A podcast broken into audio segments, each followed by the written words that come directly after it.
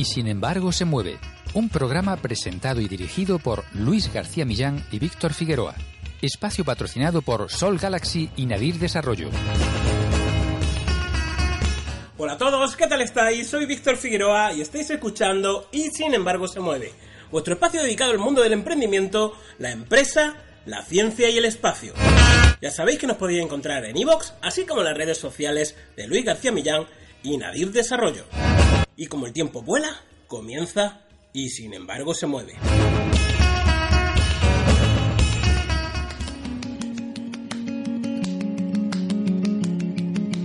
¿Charlamos?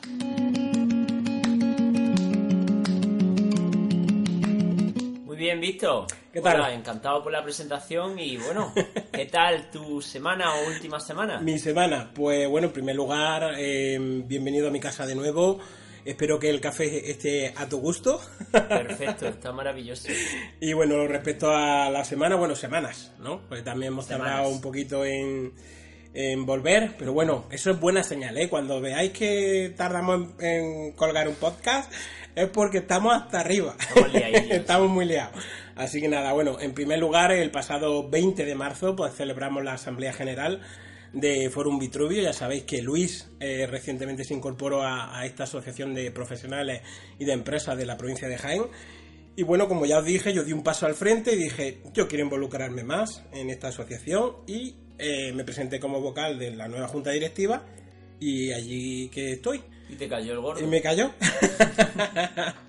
y nada, la verdad es que para mí es un, es un honor, de verdad, formar parte de la junta directiva de Forum Vitruvio, una asociación que tiene un año y medio y con unas ganas enormes de, de seguir haciendo cosas. De hecho, ayer, antes de ayer, antes de ayer tuvimos mm, pues la última reunión, eh, estuvimos eh, pues disfrutando ¿no? de, de, de la, de la enseñanza de nuestro compañero Juan Manuel López Mora, nos estuvo hablando pues, de conceptos sobre economía eh, aplicados al mundo profesional y doméstico muy importantes. Ahí a casi todos se nos puso el corazón en un puño por, por cómo, cómo puede el dinero cambiar ¿no? de, de- de valor, ¿no? Más que de precio. Sí, yo pensaba que era una buena apuesta tener todos mis ahorros en el colchón. en el colchón va a ser que Pero parece que, que, que, que no, no es tan buena idea a la larga, ¿eh? no, no, en absoluto.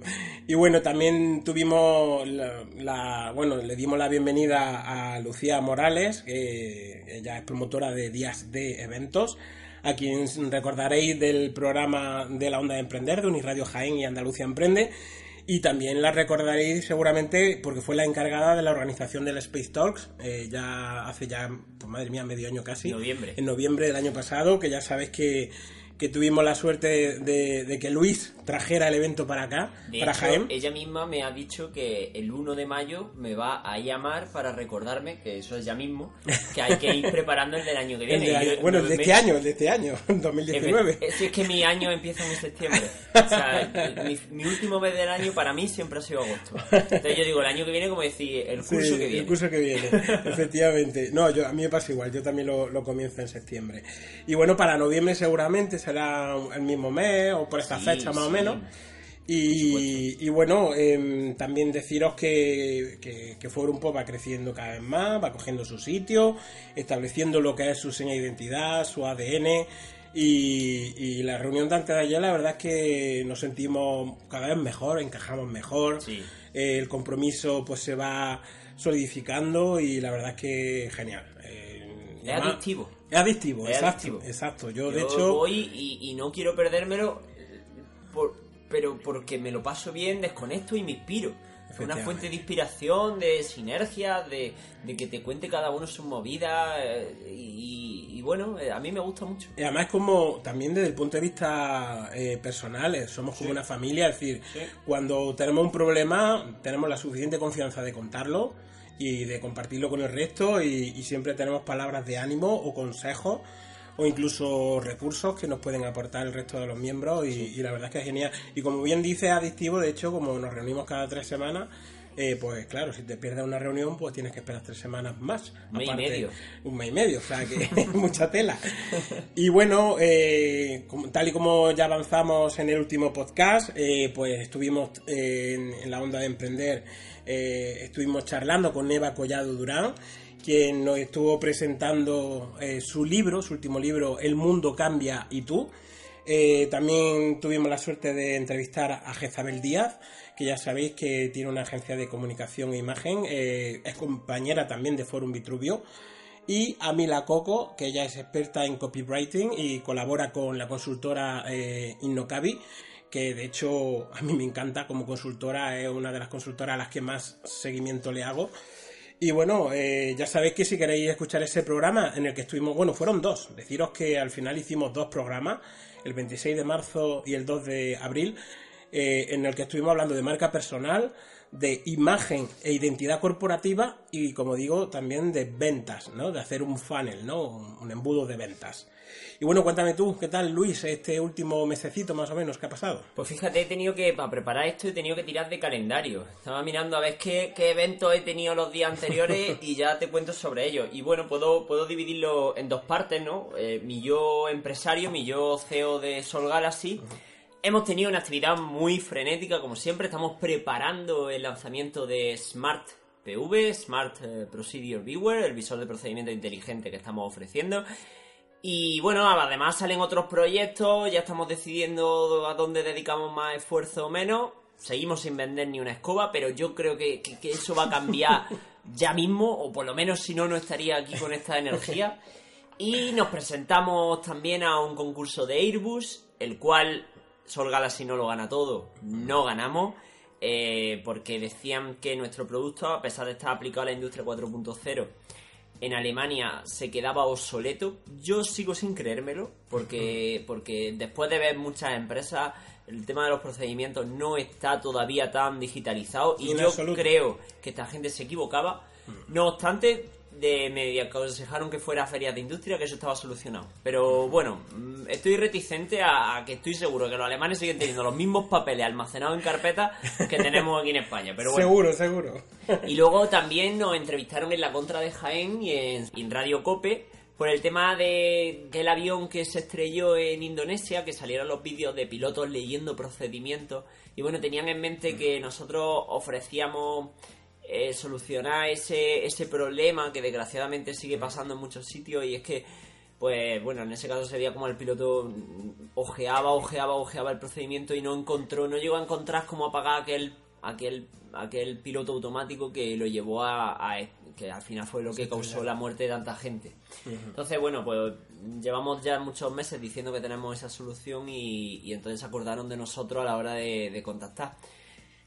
Es bonito y amargo. Fijaros, eh, un principio de la gestión de la calidad es que la información esté donde tiene que estar y de manera accesible. Es decir, cuando estamos hablando, y aquí sale mi vena de técnico de, calidad, cuando estamos hablando de, procedimientos y de registros, no estamos hablando del papeleo, que hay que ver qué coñazos son los técnicos de calidad, que, que, que lo único que hacen es molestar, no en mi día a día, no, es que precisamente por hacer un buen procedimiento. Siempre estamos hablando y partiendo de la base de un procedimiento bien definido, bien diseñado y como decimos que esté accesible, pues puede salvar vidas. Es decir, no estamos hablando solamente de que te salga bien el producto o servicio que tú estés elaborando o en el que ese procedimiento participe, sino que estamos hablando en este caso de que el piloto si hubiera tenido una aplicación como la de Luis, pues seguramente hubiera podido consultar la información de manera por lo menos mucho más rápida y a lo mejor alguna probabilidad de haber sabido eh, desactivar ese piloto automático, pues probablemente hubiera tenido si hubiera podido acceder a esa información un poquito más rápido. Vamos a seguir peleando porque porque si en nuestro sistema, o ya en este caso me da igual, o el sistema de otra persona que sea similar al nuestro que vayan surgiendo, al final se extienda y, sea un estándar internacional a, la hora de consultar un procedimiento, consultar esa información. Sea accesible y que la tenga casi al instante o en el, o en el instante que la necesita. Y bueno, pasando un poquito de Sol Galaxy y dedicándome a yo, eh, he tenido muchas charlas, he tenido muchos eventos de comunicación últimamente. Estuve en el Startup Olé en Salamanca representando a la Universidad de Jaén, representando a la Universidad Carlos III, donde también, con la que también tenemos un pacto. y presenté mi proyecto, mi proyecto allí delante de una, de una serie de personas que, bueno, siempre es bueno tener ese altavoz, hicimos importantes lazos con empresas que espero que, que salgan, ¿no? Estamos ahí tanteando la vez que pasa. Luego estuve en la Feria de Madrid por la Ciencia y la Innovación, donde me llamaron para hablar delante de un montón de chavales de colegio e instituto sobre el espacio, la charla que yo llevo dando desde septiembre sobre los astronautas, la vida fuera de la Tierra, qué es eso de flotar, por qué se flota, o por qué hay que ser astronauta, por qué solo tenemos un astronauta en España, sin embargo hay tanto. Entonces, bueno, animando a la, a la gente joven a que se, a que se centre en, profesiones STEM que al final son el futuro y que son las que van a permitir que en unos años haya más astronautas. Y ese fue el mensaje que yo quise transmitir a, a Madrid, en este caso aquel día. Y por último, eh, también estuve en la jornada de antiguos alumnos de Teleco. Yo soy Teleco, estuve en Linares y me llevaron pues para hablar un poco de qué pasa cuando sales, ¿no? Esos tres caminos que tienes, o trabajo para una empresa grande y que de otro, o decido emprender, o me dedico a la investigación, que cualquiera de las tres es perfecta. Y yo, por supuesto, presionaba un poquito y daba mi puncita para que la gente emprendiera. Tú fíjate, y se quedara en la provincia. Tú fíjate, Luis, que yo participé en dos ocasiones tuve la suerte de participar en, una, charla igual, pero para los alumnos de química. Y recuerdo que la segunda vez que participé iba como un ejemplo de licenciado en química que no se había dedicado a la química. Más que nada para que vieran que aprovecharan la oportunidad. Es decir, muchas veces se te cruzan por tu camino, como he dicho, en mi caso fue el mundo de la calidad, que me apasiona y no descarto algún día volver o incluso compaginar con, con todo el tema del emprendimiento y la formación, pero eh, yo lo vi interesante porque, claro, a mí se me, me surgió esa posibilidad de, dar un giro, vamos, un golpe de timón, pero bestial, hacia, hacia otras cosas. Y, no volvería para atrás, sinceramente. Me encanta el camino que, he tomado y de verdad que no, no, a ver, no es por menospreciar la carrera de química, en absoluto, a mí me encantó y por algo solamente marqué cuando terminé COU la carrera de química, es decir, no puse más carreras, yo tenía claro que quería hacer química, pero como digo, surgió una oportunidad y la cogí y hasta hoy. Entonces por eso lo pongo como un ejemplo para que la gente no le dé miedo tomar decisiones de este calibre, que la verdad es que es importante, eh, digamos, obviar, entre comillas, eh, lo que te aporta una, una carrera. Lo que pasa es que luego yo también contaba en esa charla otras cosas que te aporta una carrera de ciencia eh, porque si es verdad, y eso se puede comprobar viendo el perfil o los estudios de mucha gente, pues somos muy versátiles, ¿no? Los que tenemos una carrera de ciencia y podemos trabajar muchísimas cosas, ¿no? Entonces, me parece muy interesante, además, fíjate, Luis, con lo jovencito que eres, hablando ya de exalumno, ¿no? De, Teleco. y hace nada más que dos años. Hace nada más que dos años. No fue hace tanto. Pero tu recorrido en estos dos años ha, sido vertiginoso, ¿eh? y bueno, eh, respecto a los contenidos que pueden consultar nuestra, nuestra audiencia, pues deciros que eh, es un vídeo bastante interesante más que nada porque es un punto de partida de los próximos vídeos eh, en el que precisamente es un toque de atención decir, señores, las cosas están cambiando muy rápido, hay que ponerse las pilas y vamos a ver de qué manera ponernos las pilas, ¿no? Luego el siguiente vídeo es eh, la respuesta a la pregunta de qué es un nomad, ¿vale? Un nómada del conocimiento, ya sabéis ese concepto que acuñó John Moravec y que ha traído a España Raquel Roca. Eh, y a partir de ahí, pues ya empiezo a desarrollar cuatro vídeos sobre eh, competencias líquidas. Ya tenéis disponible tres, el lunes que viene tendréis el cuarto. Y luego también os hablo en general de, las competencias para la modernidad líquida y el mundo buca. Así que ya sabéis, si queréis poneros las pilas y mantener vuestro nivel de empleabilidad lo más alto posible, no os perdáis estos seis vídeos que estoy convencidísimo de que os van a ayudar. Y bueno, y luego respecto a Café de Forum, ya sabéis que tenéis como nuevos podcasts las entrevistas a Maritrini López Blanca, ya sabéis que es de Cinde, y a Fernando Martínez Marín de Veo Virtual. Muy bien, por mi parte, y ahora os explico por qué me sentía mal, es porque yo en este caso solo subí un vídeo y fue además mi intervención, es fullería, porque fue mi intervención en Onda Jaén, que hablaba sobre el Internet de las Cosas que es muy interesante, ¿no? Además eh, me lo pasé muy bien aquel día con Marisi y fue, fue un programa divertido y, bueno, eh, daba muchos datos sobre lo que es el Internet de las Cosas, cosas conectadas, frigoríficos y lavadoras asesinos, hablaba un poquito de todo y por mi parte estoy preparando un proyecto nuevo eh, que quiero lanzar cuanto antes, bueno, esta vez como lo he externalizado un poquito, no, no depende tanto de mí, mm. pero ya, ya veréis, eh, y va a tener forma de espacio web dedicado a Luis García Millán, en el cual, eh, bueno, subiré contenido sobre las distintas charlas que doy, eh, las distintas cosas que hago. Intentaré retomar de otra manera los vídeos. Le voy a dar otro enfoque, a lo mejor en vez de ser semanales, uno al mes, con un contenido un poco más profundo. Ya veremos, ya veremos cómo lo hago, pero pero estoy, sigo, sigo, aunque no sigo, pero seguiré. Sigue, sigue. Además, fíjate, el tema que has mencionado, el Internet of Things, el Internet de las cosas, cómo eh, eh, a través del Internet de las Cosas vamos a, conectar más de 100.000 millones de dispositivos en apenas 10 años. Es decir, fijaros qué cifra. Es decir, un dispositivo, o sea, 14 dispositivos por cada persona en el planeta. O sea, conectados a Internet en apenas 10 años. O sea, va a ser bestial. Eh, algunos están diciendo a ver si esas ondas, ¿no? Esa tecnología nos va, nos va a fríar el cerebro. Nah, si eso se hace y no hemos terminado locos ya, eh, entonces que sano. Y bueno, deciros, ya os adelanto que los próximos vídeos, después de este que os he contado de competencias líquidas, precisamente voy a hablar de siete tendencias tecnológicas y una de ellas es el Internet de las Cosas. Así ah. que no sé si saldrán dos o tres vídeos, pero hablaré, hablaré de, Internet de las Cosas también. Así que eh, tenéis material donde queráis para poneros, poneros a empollar ¿no? Eh, de todas estas tecnologías.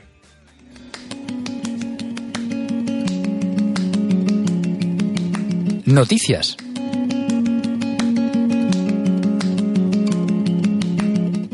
Y bueno, y ahora vamos a las noticias. Que la verdad es que tenemos noticias, madre mía, por un tubo. Además, ayer, ayer se produjo un hito maravilloso. Eh, vamos a esperar un poquito a ver a, a qué me estoy refiriendo. De hecho, es del ámbito de Luis.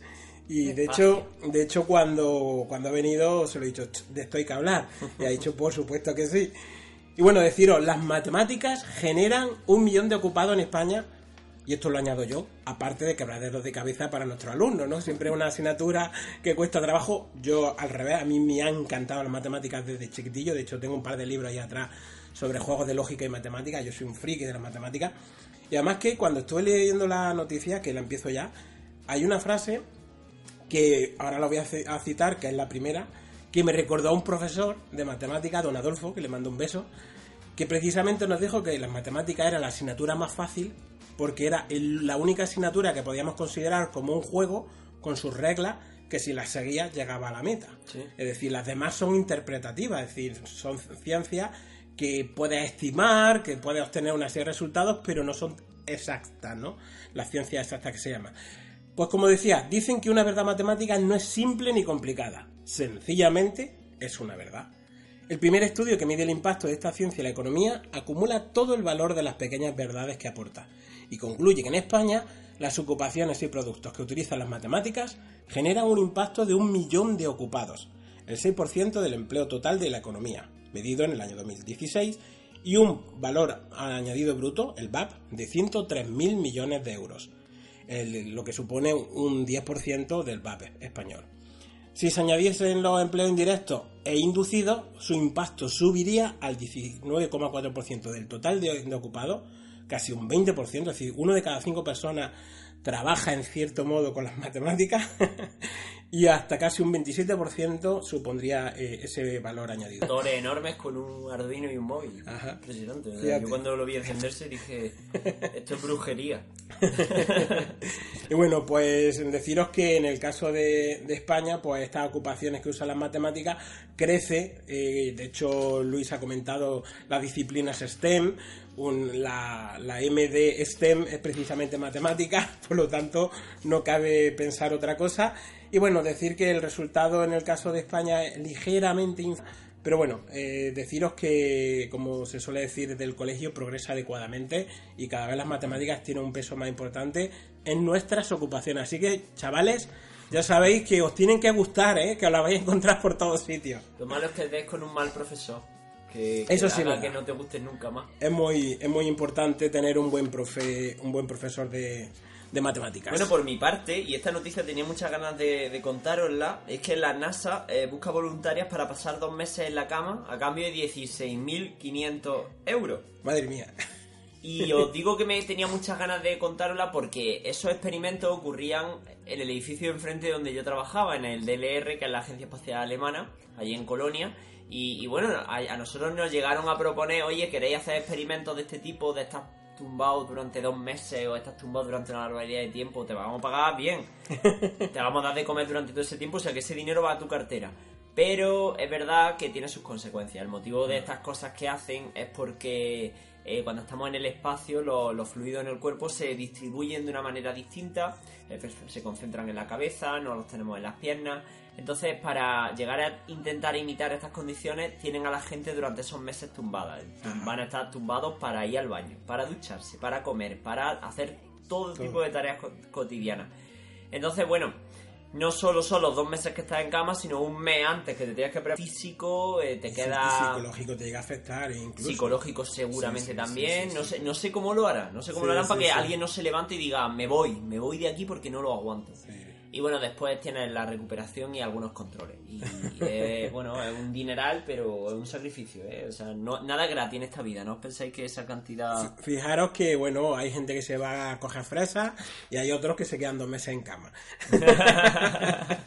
y bueno, y ahora nos vamos a poner un poquito serios por, por esta noticia, ¿vale? Y es que el dropshipping es el negocio de moda que está arruinando los veinteañeros. Mucho cuidado el dropshipping, en cierto modo, sería como hacer de intermediario, ¿vale? Entre productos que del sector retail y luego, pues nosotros los vendemos a un precio más caro. Pero ojo, ¿eh? Cuando empecé este camino nunca soñé con llegar al punto de poder hacer todo lo que siempre he deseado. Unos pocos, entre los que me incluyo, hemos venido a este mundo para cambiar las cosas. Y mi forma de hacerlo es compartir conocimiento a través de las redes sociales. Yo te enseñaré cómo crear una tienda online que genere un beneficio de 100 dólares el primer día. Dicen que solo tenemos una oportunidad para cambiar el resto de nuestras vidas. Y ahora está en tus manos hacerlo. Este párrafo que acabo de leer no sale de un oscuro libro de autoayuda, sino de Bruno Sanders, uno de los gurús con más tirón entre los jóvenes emprendedores. Bruno, a sus 21 años, dice que factura más de 10.000 euros mensuales a través de sus tiendas online gracias a un nuevo modelo de negocio, el dropshipping. Esto suena nuevo, pero se parece mucho a la labor de un comisionista. La gran ventaja del sistema es que el vendedor no tiene stock, sino que envía su producto directamente del, fabricante. Pongamos un ejemplo. Tomamos una fregona de AliExpress que cuesta 10 euros y la vendemos en nuestra tienda online por 15. Ya con el dinero en el bolsillo compramos por 10 euros la fregona y ponemos la dirección de envío del cliente en AliExpress. De, de, este modo hemos ganado 5 euros y no hemos tenido ni siquiera que embalar el producto al enviarlo.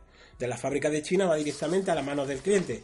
Pero ojo, cada día, Sander y otros gurús veinteañeros dirigen mensajes, pues como el que he dicho, motivacionales, inspiracionales, a sus seguidores en Instagram, como decimos, gente jovencilla, eh, a los que hablan eh, de grandes cantidades de dinero que se rentabilizan con poco esfuerzo, eh, incluso con un trabajo automatizado. Y a veces incluso, pues para ganarse esa audiencia, pues recurren a coches de lujo, a testimonios de jóvenes que dicen que han seguido sus pasos y se han hecho millonarios. Y el caso es que luego ellos te ofrecen el, secreto, ¿no? Su secreto a través de cursos que pueden oscilar sus precios entre 600 y 1000 euros. Claro, yo te cuento mi secreto, pero me tienes que pagar. Eh, y digamos que ellos prometen vender esos trucos. ¿Qué pasa? Lo que muchos de los seguidores no habían descubierto es que el mundo de los negocios es algo mucho más serio. Nadie le ha contado que se tiene que hacer autónomo, tienen que declarar esos ingresos, tampoco le han hablado de la garantía del consumidor, ojo, ya que la tenéis que proporcionar vosotros, incluso tramitar eh, todos los, pasos que tengáis que, llevar a cabo porque sois vendedores, ¿eh? no olvidéis que, que, aunque no pase el producto por vuestras manos, tenéis responsabilidades. Por lo tanto, mucho cuidado con oír esos cantos de sirena del, dropshipping porque eh, podéis meteros en un problema bastante importante. Bueno, y llegamos al final. Vamos a contar la, la noticia La noticia bomba de, estos últimos días. Y, se trata de una foto y no es de una revista del corazón. Es una foto, simplemente. Pero claro, es una foto que, que, rompe... Es la primera vez que se hace. Exactamente, es la primera foto que se hace de esto. Y es que se ha hecho la primera fotografía de un agujero negro. Hasta ahora todas las imágenes que habíais visto sobre agujeros negros eran mentiras. Eran simulaciones, o estimaciones, lo que en base a lo que pensamos que es. Pero por primera vez en la historia se ha fotografiado la sombra de un agujero negro, claro. Al ser un agujero negro, ser oscuro, no, no, No le puedes hacer una foto a algo que es negro y no hay luz alrededor. Además, como traga la luz, no hace que rebote nada. Y eh, esto se ha hecho a través de una serie de telescopios, al final eh, repartido en, son ocho observatorios repartidos en cuatro continentes. Y se ha presentado al mundo, pues, eh, tipo show en seis ciudades, seis ciudades a la vez, eh, siendo Madrid una de ellas. Por ejemplo, hemos tenido la suerte de que Madrid eh, se haya se haya hecho y se han mostrado distintas fotografías tomadas durante los últimos días. Al final la imagen, para poder googlearla, se puede apreciar un anillo con una parte más luminosa que otra, lo que corresponde a la sombra de un agujero negro supermasivo ubicado en una galaxia que se llama M87 a 53,3 millones de años luz de, de la Tierra, que, que no es casi nada, eso es Jaén Granada. y la instantánea muestra solo la sombra, porque la naturaleza, como hemos dicho, el agujero negro impide que se capture, capture al objeto. Y bueno, es un hito muy importante, o sea, la ciencia acaba de avanzar mucho, eh, ya no solo pensamos que hay una cosa que se llama agujero negro, es que ya la, la hemos visto, o hemos visto el anillo de alrededor, la luz que hay alrededor del agujero. Así que bueno, enhorabuena a los que hayan trabajado en el proyecto y enhorabuena a nosotros como humanos porque seguimos dando pasos. Esto es como decir, como dijo él, eh, como dijeron en la luna la primera vez que fueron. un paso para, esto un pequeño un paso para el hombre, pero un gran paso para la humanidad, es verdad. ¿eh? Exactamente. Eh, toda- todos estos avances eh, lo estamos viendo ya. Fijaros que esto parece ciencia ficción. De hecho, a todos los millennials y postmillennials, estáis de enhorabuena. Os viene un, un siglo, el 2100, hasta el 2100, cargado de un avance tecnológico equivalente a los últimos 20.000 años de humanidad. Madre mía. O sea, fijaros cómo va a avanzar todo. Eh, cosas que veíamos nos- nosotros de chiquitillos en, en libros o en películas de ciencia ficción se van a hacer realidad en este siglo. Así que viene un siglo Una apasionante, una época muy interesante para vivirla. Normalmente nos solemos centrar en lo malo, en lo negativo. Sin embargo, hay cosas muy buenas y se ha avanzado en muchísimas cosas. Así que eh, prepararos para disfrutar de, de una, de una época maravillosa. Y bueno, pues esto ha sido todo por hoy. Esperamos que todas estas noticias, todos estos eventos en los que hemos estado participando, eh, tanto Luis como yo, pues os puedan interesar. Eh, ya sabéis que algunos de esos contenidos o esa información pues la tenéis accesible a través de internet. Si queréis contactar con nosotros podéis hacerlo a través del correo electrónico de hola@nadirdesarrollo.com o también a través de nuestras redes sociales, ya sabéis, en Facebook, Twitter, Instagram y YouTube. Muchísimas gracias por escucharnos un programa más y nos vemos y nos escuchamos sobre todo en el próximo programa. Hasta pronto. Hasta luego. Chao.